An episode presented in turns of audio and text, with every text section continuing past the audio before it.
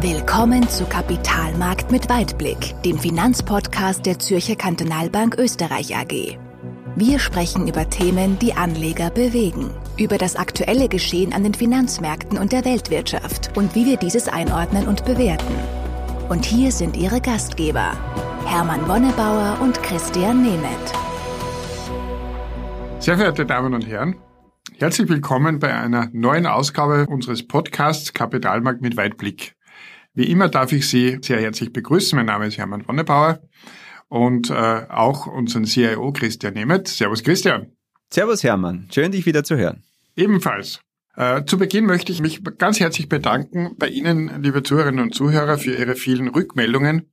Und eine dieser Rückmeldungen haben wir auch heute schon umgesetzt. Und zwar äh, war so das Thema, dass etwa 15 Minuten für einen Podcast äh, die beste Dauer ist. Und aus dem Grund haben wir uns eine Sanduhr gekauft, die 15 Minuten in etwa laufen wird. Die drehen wir jetzt um. Christian, bist du auch soweit? Jawohl.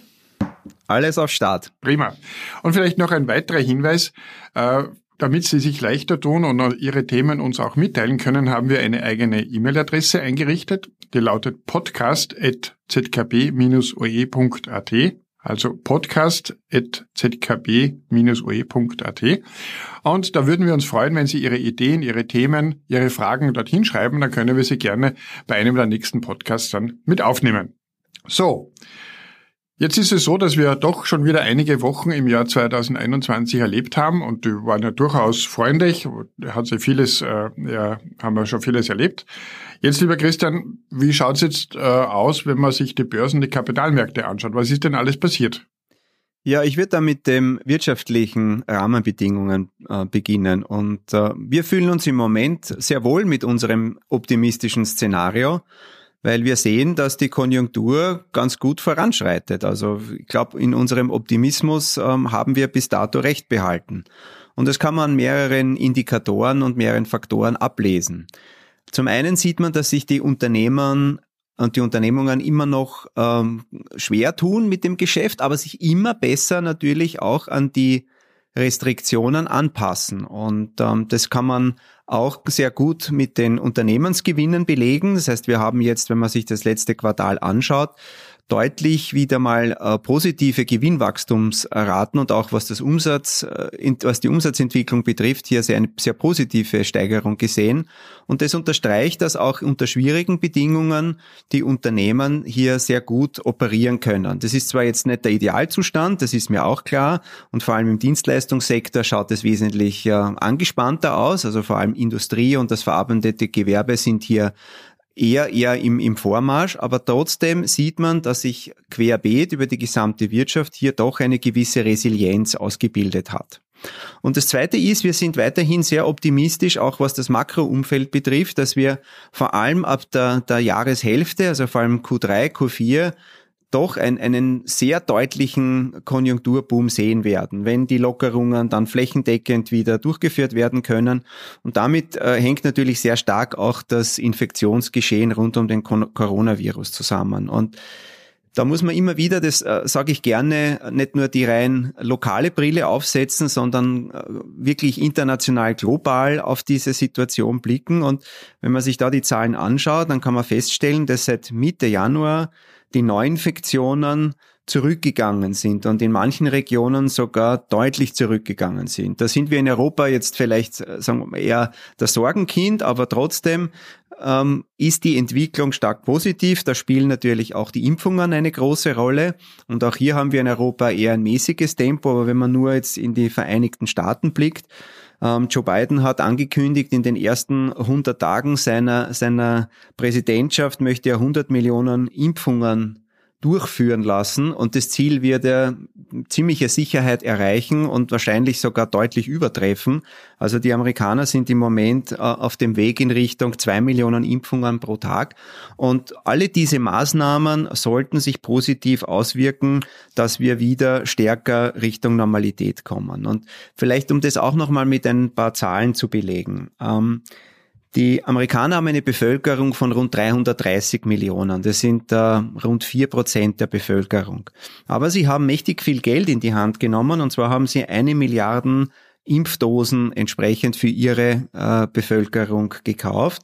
Und wenn man sich das so anschaut, was bis dato produziert wurde, wurde dann sind es je nach Produkt, ähm, wenn man sich jetzt hier mal anschaut, den Impfstoff von Pfizer BioNTech, dann ist es rund ein Viertel des äh, bisher produzierten Volumens und bei Moderna ist es die Hälfte. Das heißt also jede zweite Impfdose, die da hergestellt wurde, ist nach Amerika gegangen und wird dort im Moment gerade auch geimpft.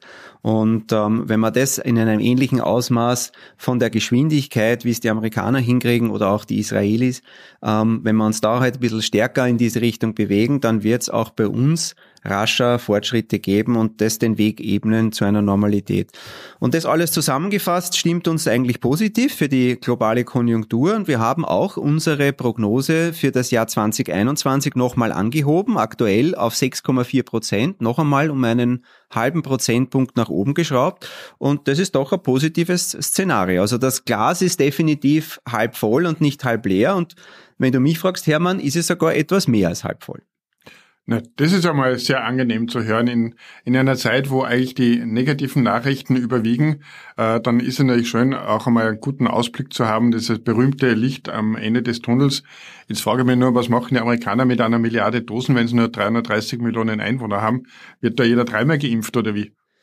Naja, man braucht bei manchen Impfstoffen ja nicht nur eine Impfung, aber trotzdem, ähm, sie haben da mit der großen Kelle angerichtet. Ja, absolut. Ja. Und ähm, werden dann auch sicher überschüssiges Material, überschüssigen Impfstoff dann weiterverkaufen oder abgeben. Aber da muss man sagen, da waren sie recht clever in ihrer Strategie, haben sie nicht auf die Kosten geschaut, äh, sondern haben das ähm, zügig durchgeführt. Und das sichert ihnen halt auch im aktuellen Umfeld einen gewissen Vorsprung, was die, Impf äh, die, die Durchimpfungsrate Leute betrifft und wird ihnen auch früher ermöglichen, Lockerungsmaßnahmen zu setzen. Das ist ganz klar. Mhm. Wenn man das jetzt alles so zusammennimmt, auch dieses, äh, diesen positiven Ausblick, was bedeutet das denn jetzt für die, äh, für die Orientierung, für wie soll man jetzt investiert sein, äh, wenn man jetzt Geld anlegt? Oder was würden wir jetzt ändern? Also wir bestätigen unsere positive Einschätzung gegenüber Aktien. Und ähm, da muss man auch ein bisschen schauen, was da jetzt in den letzten Wochen passiert ist, weil das war nicht ganz eine Einbahnstraße. Und auch wenn wir sehr gerne über Aktien reden, war in, in, in der jüngsten Vergangenheit sehr viel natürlich auch ähm, an, an Ereignissen auf der Anleihenseite. Und das hat auch die Aktienmärkte stark tangiert. Und, und zwar geht es in, in, in der Richtung vor allem auch um wieder aufkommende Inflationsängste. Das ist etwas, was wir ja lange Zeit gar nicht gehabt haben. Und es hat dazu geführt, dass vor allem im Februar die Anleihenrenditen für sichere Staatsanleihen deutlich nach oben gegangen sind. Also um das auch einmal hier mit ein paar Daten zu, zu belegen, ähm, Ende des Jahres oder zu Beginn jetzt von 2021 war die Rendite für zehnjährige US-Staatsanleihen, also die Treasuries, bei 0,9 Prozent. Und äh, vor, vor ein paar Tagen ist es in der Spitze bis auf 1,6 Prozent angestiegen, auch wenn es jetzt ein bisschen wieder zurückgegangen ist. Aber das ist doch eine, eine, eine sehr, sehr dynamische Bewegung nach oben. Und wir sehen das auch in Europa. Wenn man jetzt also hier die deutschen Bundesanleihen nimmt, das ist immer so ein bisschen in der Eurozone der Referenzwert, dann war man zum Jahresanfang im negativen Bereich bei minus 0,6 Prozent für zehnjährige Laufzeiten. Und da sind wir jetzt auch in den letzten Februartagen in der Spitze bis auf minus 0,2 Prozent nach oben geklettert. Also auch hier äh, eine sehr dynamische Bewegung. Und das hat schon dazu geführt, dass ähm, auch hier auf der Aktienseite Unruhe eingekehrt ist, weil hm, man sagt ja immer, es gibt also hier äh, in einem gemischten Portfolio den Aktienteil und den Anleihenteil und von der Bewertung her vergleicht man ja dann Dividendenrenditen gegen ähm, das, äh, die, die, die Verzinsung, die Renditen bei sicheren Anlagen.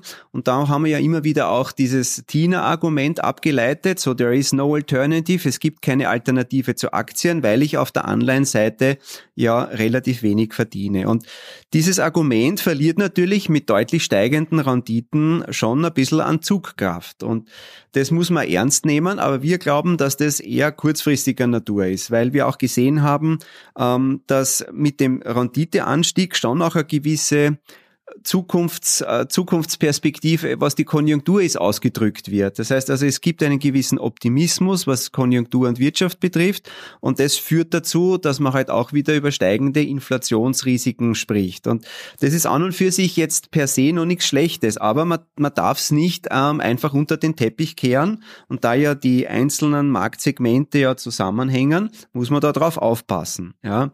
Und wir haben auch gesehen, dass selbst die Notenbanken diese Entwicklung nicht kalt lässt. Ähm, wir, wir haben gesehen, vor allem von der EZB, ähm, Besorgnis, also ob es jetzt die EZB-Chefin oder einzelne Vertreter des Direktoriums ähm, waren, dass die gesagt haben, ja, sie beobachten äh, diese Entwicklung auf dem, auf dem Staatsanleihenmarkt, auf dem Renditeumfeld mit großer Sorge. Und das kann man so ein bisschen mit diesem Terminus Verbalintervention umschreiben. Ich weiß nicht, ob du das äh, schon öfters mal gelesen hast.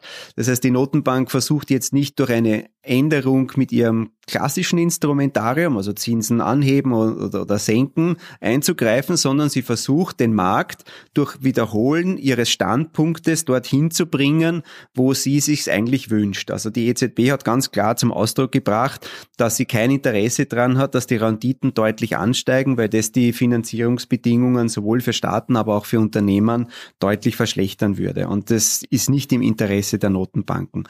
Die Amerikaner waren da ein bisschen zurückhaltender, aber es geht in eine ähnliche Richtung. Das heißt, ähm, man kann schon sagen, die Notenbanken haben hier auch ein wachsames ähm, Auge drauf und Deswegen, ähm, es wird im Moment viel gespielt, auch auf den Zinsmärkten kommen vielleicht doch mehr Zinsanhebungen oder frühere Zinsanhebungen, als es im Moment angezeigt ist. Und diesen, ähm, diesen Meinungen äh, äh, geben wir eine klare Absage. Also wir glauben, dass die Notenbanken hier weiterhin sehr geduldig sein werden. Sie werden sehr unterstützend sein und das ultra-expansive Umfeld wird weiterhin ähm, für Aktien sprechen und für niedrige Zinsen sprechen. Auch wenn wir einen moderaten Aufwärtsdruck haben, da sollte man jetzt ähm, auch nicht die Nerven verlieren. Und deswegen behalten wir auch unsere optimistische Positionierung auf der Aktienseite bei. Wir haben sogar noch ähm, äh, einen Scheufall draufgelegt. Wir haben noch einmal so ein, zwei Prozent dazugenommen. Wir haben ein bisschen was in Asien aber auch in Japan gekauft, weil wir finden, dass gerade hier auch die Perspektiven sind eher zyklischere Märkte ähm, mit eher äh, besseren Wachstumsperspektiven, vor allem Emerging Asia. Und deswegen haben wir gesagt, also wir wollen hier dementsprechend noch ein bisschen mehr in, in den Aktienmarkt investieren. Und wo nehmen wir das Geld her in unseren Portfolios? Wir haben unsere Goldposition etwas zurückgenommen, weil mit einem etwas höheren ähm, Renditeniveau auch die Opportunitätskosten dann für das Halten von Gold dann doch auch wieder wieder ansteigen und ähm, das für uns jetzt nicht so viel weiteres Kurspotenzial bietet, was was den Goldpreis betrifft. Und so so zusammengefasst ähm, sind wir positioniert. Das heißt, wenn man es noch einmal äh, in zwei Sätzen äh, subsumieren möchte, weiterhin positiv für Aktien. Wir haben eher eine mittlerweile doch deutliche Übergewichtung, eher zyklischere Sektoren, aber man sollte trotzdem äh, versuchen, regional breit aufgestellt und diversifiziert zu bleiben. Das ist so unsere Empfehlung. Ja, spannend. Dann drücke uns die Daumen, dass wir da auch richtig liegen. Bis jetzt hat es ja sehr gut funktioniert. Jetzt habe ich noch, nachdem auch das Glas jetzt bei uns bald halb schon mehr als halb voll ist, also die Zeit äh, schreitet voran, hätte nur noch eine ganz kurze Frage, äh, weil du äh, das Thema Anleihen und niedrige Zinsen äh, erwähnt hast. Wie ich begonnen habe mit meinem mit meiner Private Banking Karriere äh, 1982 hat es nur 11% Zinsen gegeben bei Regierungsanleihen und jetzt sind wir bei minus 0,2, wenn man, was du jetzt erwähnt hast. Inwiefern machen denn jetzt Anleihen in einem gemischten Portfolio überhaupt nur einen Sinn ab bei dem Niveau? Also es ist natürlich eine sehr berechtigte Frage und wir hören das immer wieder ja auch von, von Kunden und Investoren. Und ich glaube, da muss man mal zwei Elemente trennen. Das eine ist dieses langfristig strategische. Wie möchte ich mich überhaupt positionieren? Das ist eher die Vermögensarchitektur. Und das andere ist das kurzfristig taktische, das wir vorhin besprochen haben, ob wir jetzt im Moment mehr Potenzial für Aktien oder Anleihen sehen. Und beginnen wir mal mit dem, mit dem Wichtigeren, und zwar ist es die Strategie. Und ich glaube, ähm, rein aus Rendite-Gesichtspunkten wäre es natürlich verlockend, jetzt zu sagen, ich gehe aus der strukturell im Moment eher weniger attraktiven Anlageklasse Anleihen heraus und erhöhe dann dadurch meinen, meinen, mein Aktienexposure oder ich gehe nur in Aktien. Das kann ich unter Rendite-Gesichtspunkten auch voll unterschreiben. Das Problem ist nur, dass ich damit auch mein Risikoprofil massiv verändere. Also das hat man auch gesehen in den, in den Verwerfungen, die wir im, im Februar, März äh, 2020 gehabt haben oder auch in jeder anderen turbulenten Phase, wenn es mal an den Märkten wieder äh, ein bisschen mehr durchgeschüttelt wird, dann äh, ist, ist eine, ein, eine Beimischung von Anleihen natürlich äh, schon auch wichtig, weil ich hier weniger Volatilität im Portfolio habe.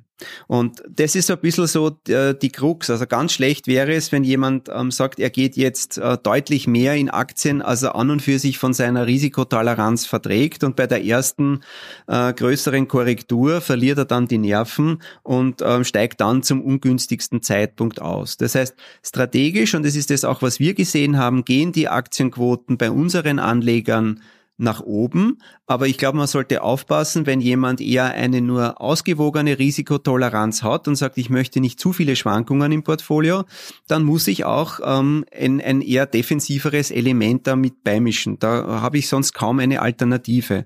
Und ich bin natürlich, wenn ich auf der Anleihenseite investiere, schon auch viel berechenbarer, was die Zahlungsströme äh, betrifft und, und daher darauf verzichten möchte ich es nicht. Und weil du das negative Renditeumfeld angesprochen hast. Was wir in unseren Portfolios äh, versuchen ist, dass wir durch höher rentierliche Beimischungen, also Unternehmensanleihen, Emerging Markets, High Yield, aber in homöopathischen Dosen trotzdem dann eine positive Verzinsung zusammenbringen. Also wenn ich so unser Balanced Mandat anschaue, rund 50 Aktien, 50 Anleihen, dann kriegen wir trotzdem auf der Anleihenseite eine positive Verzinsung im Moment von knapp unter einem Prozent hin. Und da ist jetzt nicht nur hochriskantes äh, Anleihenpapier, äh, äh, sind nicht nur hochriskante Anleihenpapiere drinnen, sondern das ist eine gute Mischung auch aus defensiven und etwas renditeträchtigeren. Also ich würde es nicht verteufeln, aber kurzfristig spielt die Musik weiterhin am Aktienmarkt. Ja, prima. Vielen Dank, äh, Christian. Ich habe auch gesehen, die die Sanduhr ist abgelaufen und ja, meine glaub, auch. Sanduhr ist durch. ich ja. glaube, es war aber trotzdem einmal wichtiger, das Thema anzusprechen, weil wir viele Kundenfragen eben auch haben. Äh, noch einmal äh, für Sie, liebe Zuhörerinnen und Zuhörer, die Möglichkeit, äh, Fragen uns zu stellen über podcast.zkb-ue.at. Wir freuen uns über, über Ihre Fragen und werden die dann natürlich auch hier in diesem Podcast auch beantworten. Dir, lieber Christian, sage vielen Dank für die äh, tollen Informationen und für den positiven Ausblick. Das ist ja immer erfreulich zu hören und ich wünsche uns und Ihnen viel Erfolg damit. Bis zum nächsten Mal. Servus, Christian. Servus, Hermann. Hat wie immer Spaß gemacht. Mir auch. Servus. Kapitalmarkt mit Weitblick. Wenn Ihnen diese Episode gefallen hat, dann abonnieren Sie unseren Podcast auf iTunes oder Spotify. Oder besuchen Sie uns auf unserer Website www.zkb-oe.at. Wir freuen uns, wenn Sie auch nächstes Mal wieder dabei sind. Vielen Dank fürs Zuhören.